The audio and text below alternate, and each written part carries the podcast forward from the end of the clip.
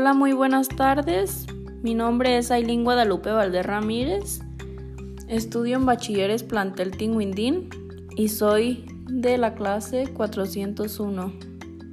Hoy voy a hablar sobre qué es el podcasting, de dónde viene el término, quiénes son los podcasters y algunas ventajas del podcasting. Para empezar, el podcast es un formato de distribución de ficheros multimedia vía web y con un sistema de feeds RSS, el mismo que se usa para seguir, por ejemplo, blogs vía un lector de feeds como Freely. Los podcasts consisten en archivos sonoros que semejan un diario hablando y que se distribuyen a través de Internet por lo que pueden almacenarse en los reproductores portátiles del audio digital y escucharse en cualquier momento.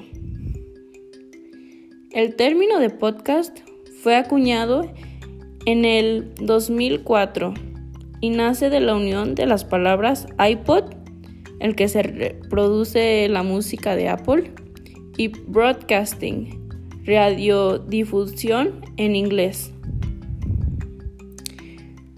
Los podcasters, que son las personas que realizan estos archivos, hacen programas de música, humorísticos, musicales, etc. Los pasan a un formato apropiado, como el MP3, y los hacen públicos a través de la red, utilizando una tecnología llamada RSS. Se comunica automáticamente a los usuarios el momento en que está disponible un nuevo podcast.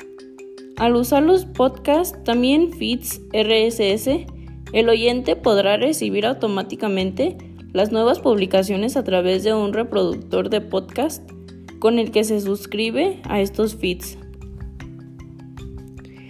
Algunas ventajas del podcast son la libertad para el usuario en el momento de escucha, ya que no está sujeto a una programación o un horario de emisión pudiendo consumirlo en el momento que mejor le convenga.